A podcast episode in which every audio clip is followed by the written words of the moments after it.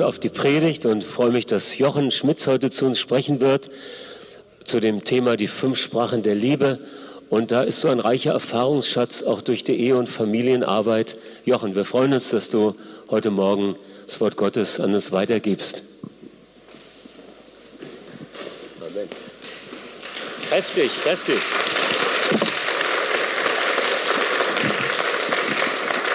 Ja, danke.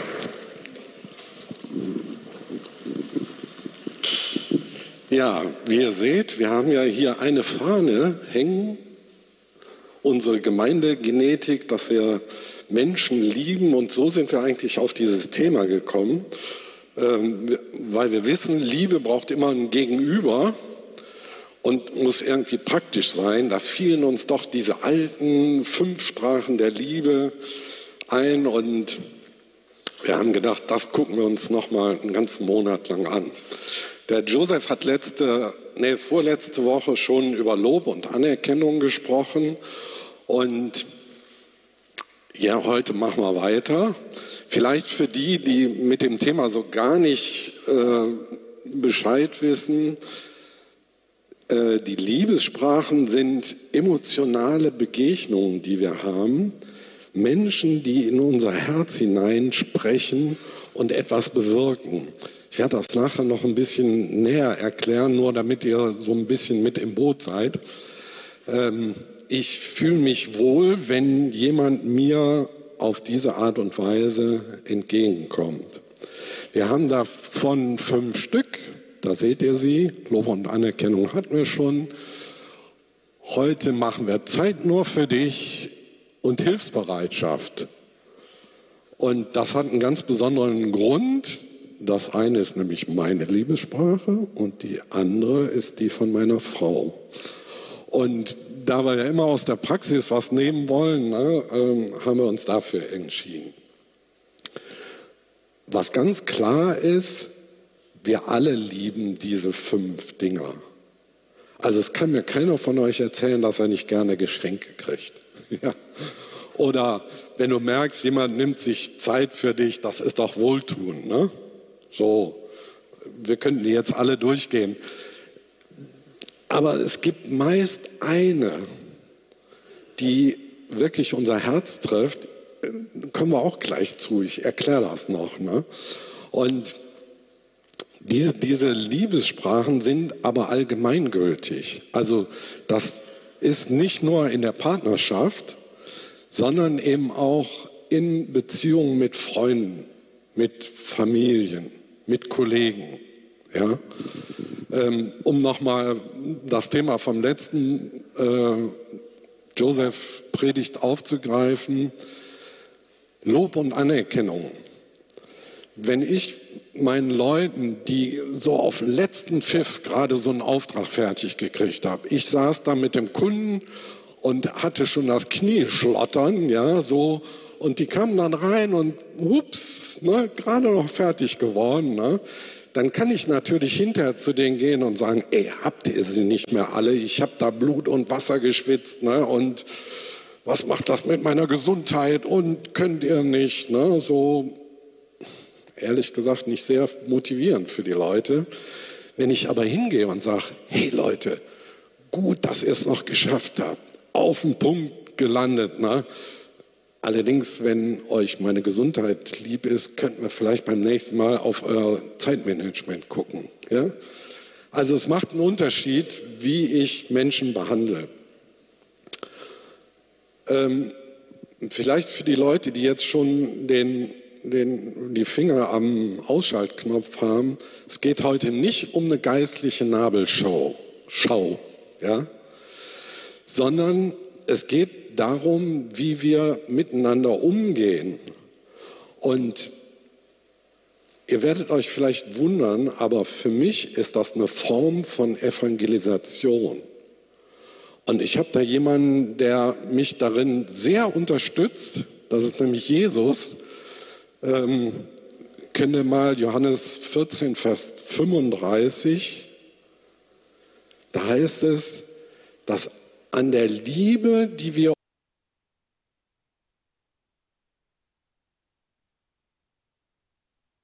untereinander haben, werden die Menschen erkennen, dass wir seine Jünger sind. Ich sage es mal mit meinen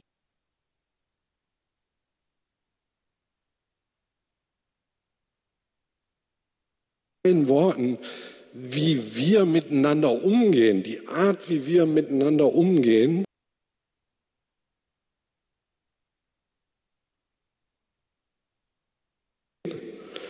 wird ein Zeugnis sein für die Menschen draußen. Ja?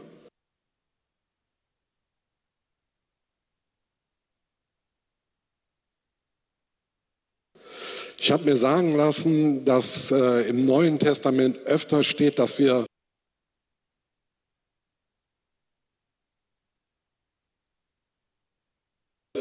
ein Zeugnis sein sollen, als ein Zeugnis geben.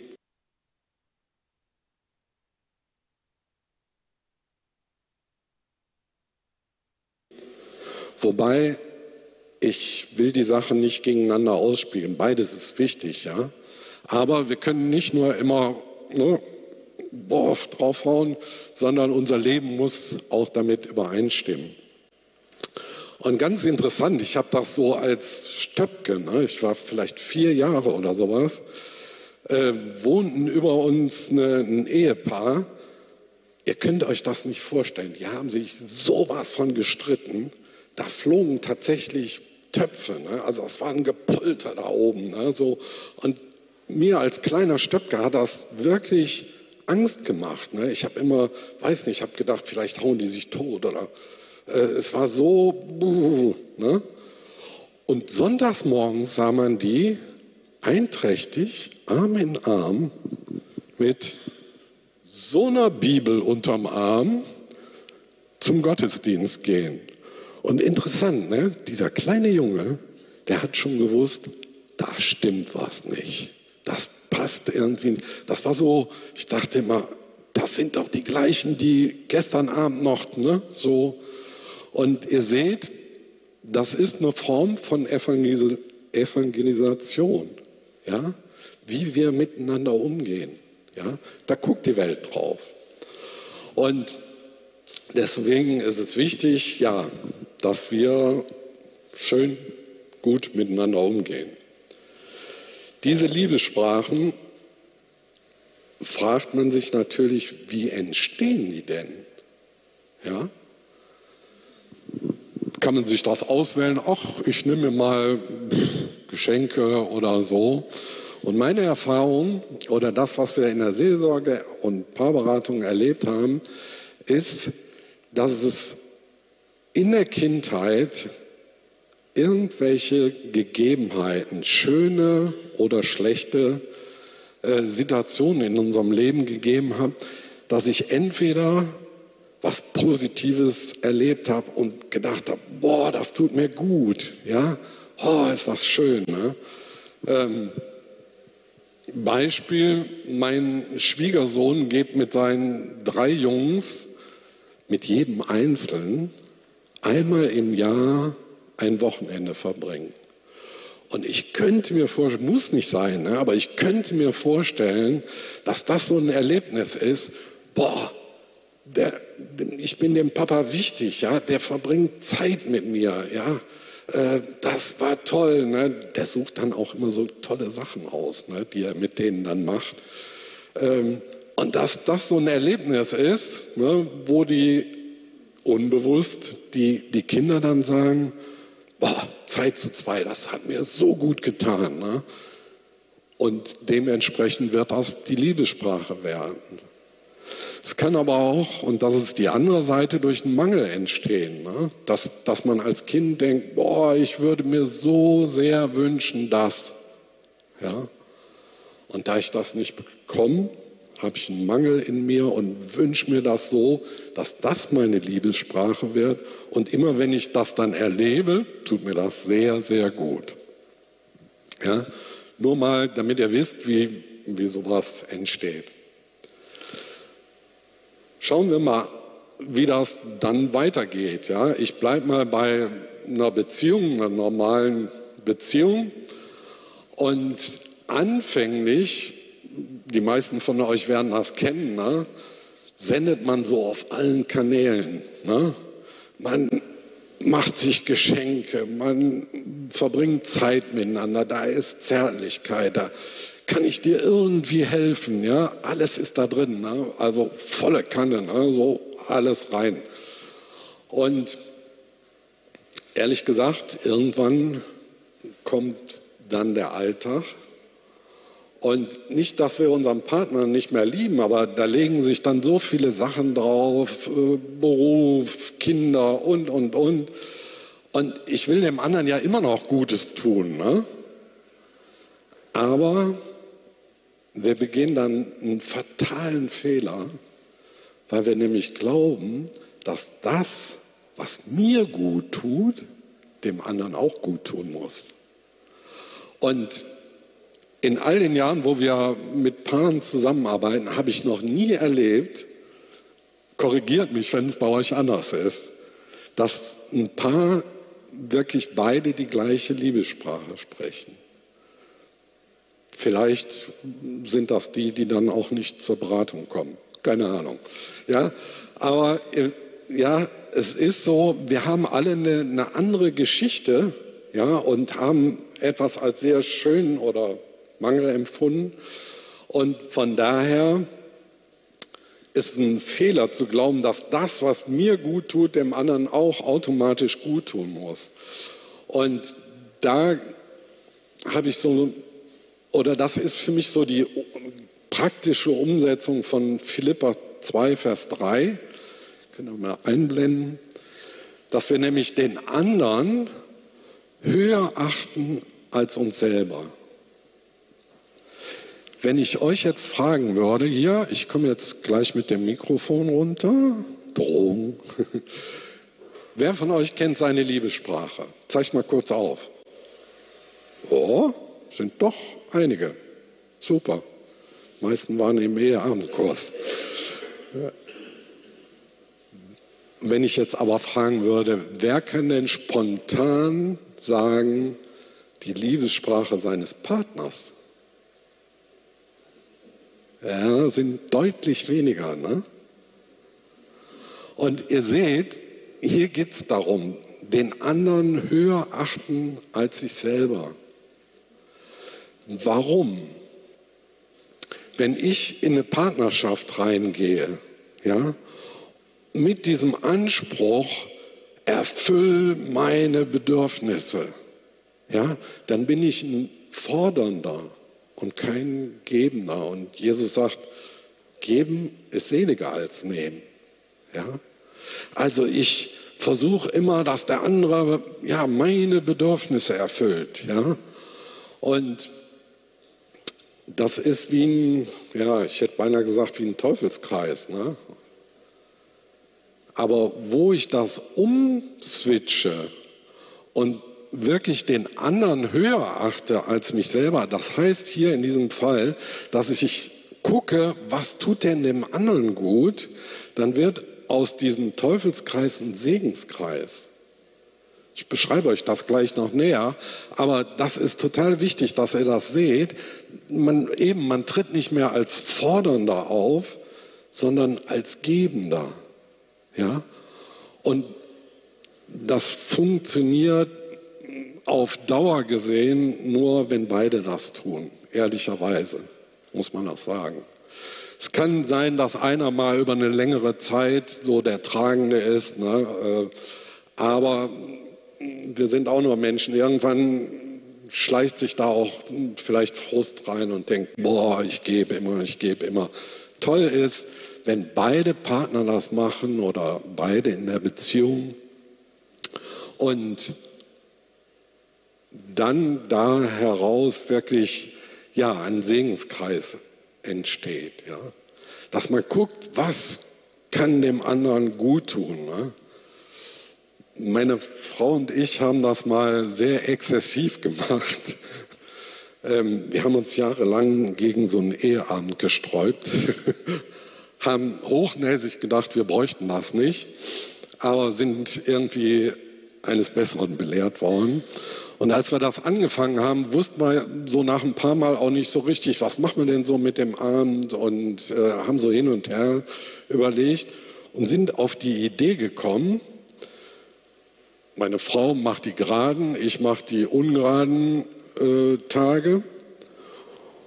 Und an dem Tag, wo ich verantwortlich bin, machen wir etwas, von dem ich glaube, dass ihr das gut tut. Versteht ihr das? Ey, da musst du die ganze Woche aufpassen. Ja? Gucken, hinhorchen. Ne? Was, was könnte sie denn vielleicht? Ne? Hat sie irgendwas erwähnt? Ne? Und ähm, Beispiel, Moni hat ein äh, Buch gelesen, Der Geschmack von Apfelkernen. Ne? Ein reines Frauenbuch. Ja? Und ich gucke, tatsächlich gibt es einen Film davon, ist verfilmt worden, er kam in die Kinos und ähm, naja, war klar, ne? ich bestelle Kinokarten, hinterher einen Tisch im Restaurant, dass wir uns darüber austauschen können und der Abend war geplant. Wir kommen dann da rein, ne, so und ich, meine Frau wird jetzt wieder sagen, du übertreibst, ne, aber so gefühlt, ne, 150 Frauen, und ich alleine da als Mann und habe dann auch noch so gesagt, oh, ich bin hier wohl die Männerquote, worauf sich 150 Frauen umguckten und alle so ne, wohlwollend guckten und ich einen roten Kopf kriegte. Ja, ähm, der Abend war nachher für mich auch noch nett, aber ähm, ihr, ja, ihr seht, den, das, was den, dem anderen Freude macht, ne? ja, das herauszufinden, ist ja unsere Aufgabe. Gut, ich habe euch ja versprochen äh, oder gesagt, wir gucken äh, unsere beiden Liebessprachen an. Meine ist Zeit zu zweit. Wir wissen, das ist irgendwie entstanden und ich kann euch genau sagen, wie. Ist ein bisschen verrückt, aber wir haben als Familie, weil meine Eltern sparten auf ein Haus in Düsseldorf und dann haben wir als Familie total beengt gewohnt. Ich habe das später mal mit meiner Schwester irgendwie versucht zu rekonstruieren. Wir haben in der Wohnküche hinter einem Vorhang so ein, so ein Doppel, so ein, so ein Stockbett gehabt und das war unser Reich. Da haben wir gelebt. Und soll ich euch was sagen?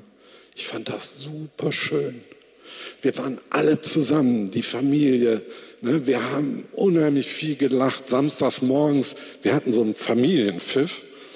Und wenn meine Eltern gepfiffen haben, ne, uh, wir rüber bei denen in die Betten, haben gelacht und schöne Sachen uns erzählt und anschließend sind wir, haben wir schöne Sachen miteinander gemacht, Ausflüge und eine tolle Zeit, ja, die, die mich wirklich geprägt hat und wo ich meine Liebessprache auch her habe, ja, diese Nähe, dieses Miteinander machen.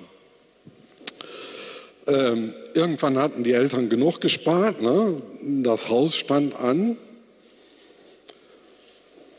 und Folgendes passierte. Meine Eltern hatten im Erdgeschoss ihr Schlafzimmer, ich wohnte in der ersten Etage, meine Schwester unterm Dach. Unsere schönen Samstagmorgende waren mir so ein bisschen hm, Betriebsbesprechungen du machst heute Rasen, du machst die Hecke, ne, du kochst ein, ich mach die Kartoffeln, keine Ahnung. Ne? Und all das, was, was ich so schöne, diese Nähe ne, und dass man zusammen was macht, all das war weg. Und jetzt aufgepasst, ich habe ja, oder dass ihr das irgendwie auch im größeren Zusammenhang seht. Diese Liebessprache ist natürlich in, in der Beziehung, aber hat eben auch Auswirkungen auf mein ganz normales Leben. Weil ich habe damals eine Festlegung getroffen und habe gesagt, ich will nie ein Haus haben. Jahre später, als meine Eltern tot waren, stand das Erbe da, dieses Haus meine Schwester, Freunde und alle haben auf mich eingeredet wie auf ein totes Pferd. Ne? Ich wollte das Ding nicht. Ich habe gesagt, Mensch, Schwester, lass verkaufen oder nein, ist doch, ne? dann lass es uns vermieten. Nein, mach du doch. Ne? Und irgendwann sind wir dahinter gekommen und ich habe diese Festlegung widerrufen. Ja? Aber ihr seht, dass so eine Liebessprache eben auch ganz, ganz praktische Auswirkungen auf unser alltägliches Leben hat. Ja? Das ist nicht nur in Beziehungen, sondern ja, es hat, formt irgendwie auch meine Persönlichkeit. Ne? Und da werde ich daraus reagieren. Okay, also ich habe jetzt dieses Ding und komme nach Hause habe den ganzen Tag Stress. Ich war in der Werbung tätig und boah, stressig, ne, so und freue mich, ne, Zeit zu zweit mit meiner Frau ne, und sag, hey, Schatzi, wie ist es? Wollen wir einen Kaminabend machen? Und sie so, wie aufregend. Ne? Was war bei ihr? Sie war den ganzen Tag mit den Kindern zusammen, hatte nur die drei Ks, ne, Kirche, Küche, Kinder, ne, ähm, in, ne, so, und die wollte gerne raus, die wollte unter Leute, die wollte was erleben, ja, so, und was passiert, und jetzt müsst ihr aufpassen, ne, das ist immer so in so Konflikten, ne, so eine Abfolge. Ich bewerte ihr Handeln. Sprich, ich fühle mich abgelehnt, zurückgewiesen, denk, boah, die liebt mich nicht mehr. Ja? Ich sehe gar nicht, und das ist das eben dieses Fatale, ich sehe gar nicht ihre Not oder das, was ihr Bedürfnis ist, sondern ich sehe nur mein Bedürfnis und da das nicht erfüllt wird, fühle ich mich abgelehnt. Ja? Daraus folgen Gefühle, also Bewertung und daraus kommen Gefühle und die sind natürlich minderwertig, Frust, sie liebt mich nicht. Ja? Und die Folge davon ist dann ähm, drei Tage eisiges Schweigen, ne? höflich miteinander, ne? aber ähm, wir hatten damals noch nicht gelernt zu streiten. Das kam erst später, ne? war eine Aufgabe, die wir später gelernt haben. Ja? War so, ne? Und sprechen hilft. Ja, wir haben angefangen darüber, was macht das mit dir? Ne? Warum reagierst du so sauer? Ne? Und mehr und mehr haben wir voneinander erfahren. Und das ist, ich habe mich nicht verändert. So, ich habe immer noch diese Liebessprache und ich tue immer noch oder mache am liebsten immer noch alles mit ihr zusammen. Das ist für sie manchmal sehr nervig und ich musste lernen, ihre Grenzen zu akzeptieren, loszulassen ne? und äh, wirklich, ja, das, wir mussten Kompromisse finden. Ja? Und da das aber gut für uns beide war, haben wir ja, uns mehr und mehr da reingefunden. Okay, wie sieht es bei meiner Frau aus? Die hat eine ganz andere, und zwar ist das die Hilfsbereitschaft. Und entstanden ist das durch einen Mangel. Sie ist so ein, so ein Nachzügler mit drei wirklich viel, viel älteren Brüdern. Und man kann sich vorstellen, die Mutter musste Mann und drei große Jungs und ne, Haus und Garten und, und, und. Und es gab Situationen in Monis Leben, wo sie wirklich Hilfe gebraucht hätte, ja, wo ihr jemand zur Seite gestanden hätte und das war aber nicht, das war ein Mangel. Ja. Und auch sie hat eine Festlegung getroffen und hat gesagt, hier hilft mir keiner, ich muss mir selber helfen. Was hat sie gemacht? Hat eine Rüstung angezogen und ist eine taffe Geschäftsfrau geworden ja, die alles im Griff hat. Ja. Ich kann mich daran erinnern, so am Anfang unserer Beziehung habe ich ganz oft zu ihr gesagt, hör mal, du brauchst mich eigentlich gar nicht. Ne? Äh, du bist so autark, ja. Ich weiß gar nicht, was ich in deinem Leben soll. Ne? War meistens so im Krach, ne? aber ähm, ja, weil die war so tough und ich habe einfach nicht hinter diese Rüstung geguckt. Weil da war nämlich immer noch, das hört sich jetzt ein bisschen komisch an, aber immer noch dieses kleine Mädchen, was gerne Hilfe gehabt hätte. Und nach und nach hat sie das auch zugelassen. Ja? Hat mir gesagt, du, da brauche ich Hilfe. Und wir haben so, so einen Running Gag. Ne? Also wenn ich im Overall ne, mit Hausmeister Krause rechts die Bohrmaschine, links den Schrauber ne, auftrete, dann geht ihr Herz auf. Ne? So. Aber das ist nur das, was man nach außen sieht. Die Botschaft, die eigentlich dahinter steckt, und das ist wichtig, ne? du bist mir wertvoll. Ja? Deine Bedürfnisse sind mir wichtig. Ja? Und ich bin an deiner Seite. Ja? Und wenn du Hilfe brauchst, du kannst mir vertrauen. Ja? Ich bin verbindlich und das ist total wichtig. Ne? Ist mir dann in den Jahren auch mehr und mehr aufgefallen. Ich muss verbindlich sein. Es gibt Situationen, ne, was weiß ich, wenn sie abends um elf sagt, oh, die Decke müsste mal gestrichen werden, springe ich nicht aus dem Bett und hole den Eimer Farbe, ähm, sondern sage, okay, sehe ich ein, ne, ähm, nächstes Wochenende. Und wehe, Leute, ich stehe nicht zu meinem Wort. Ja?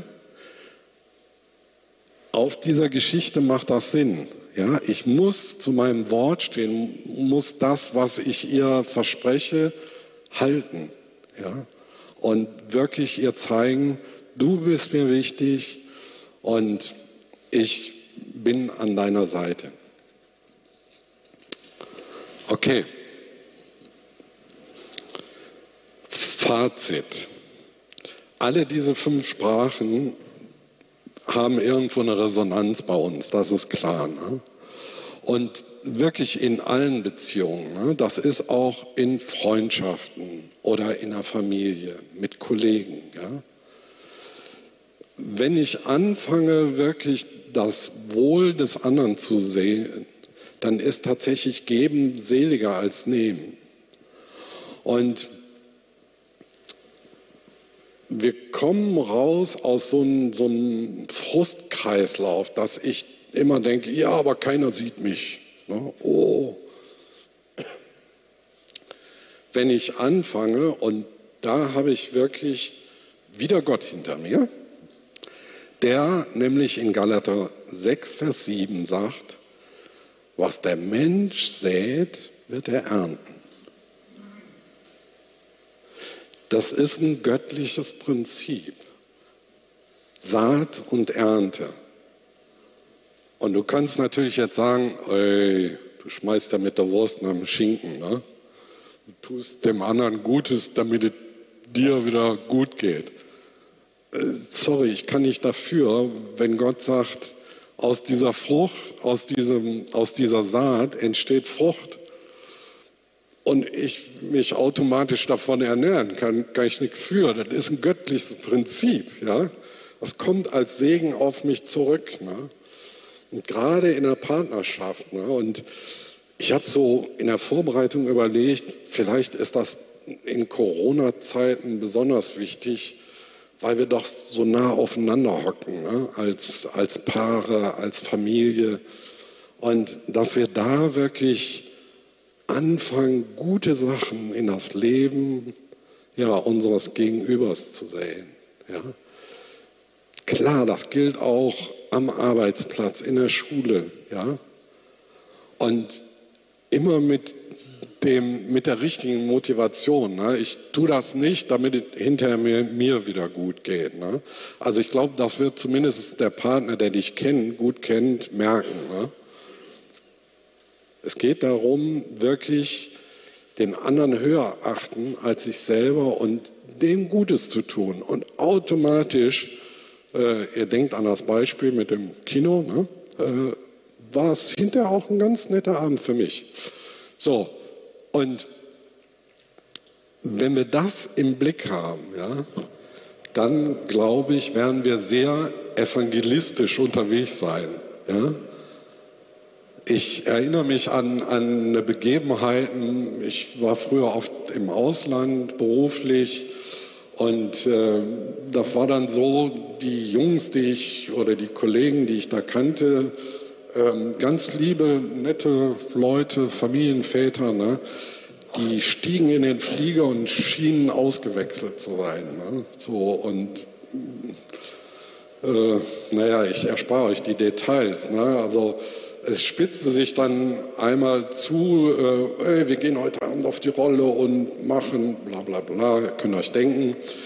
Und dann habe ich gesagt, nee, Leute, ich gehe nicht mit. Ne? Ich bin glücklich verheiratet, habe eine tolle Familie, hm, geht alleine. Ne? Es war natürlich Spießrutenlaufen. Ne?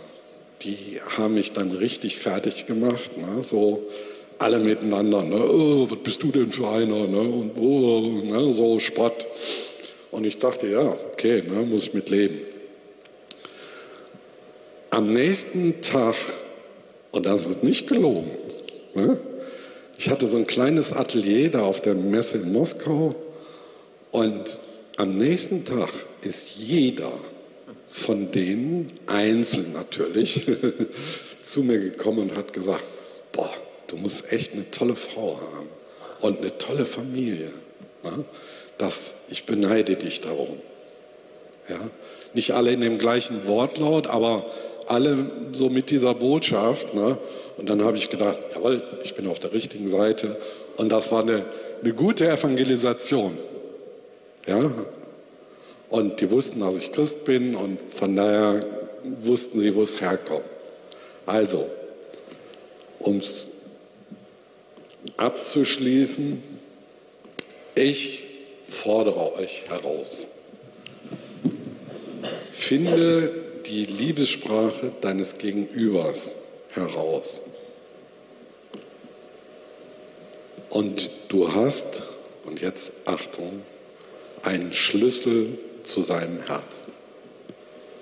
Amen.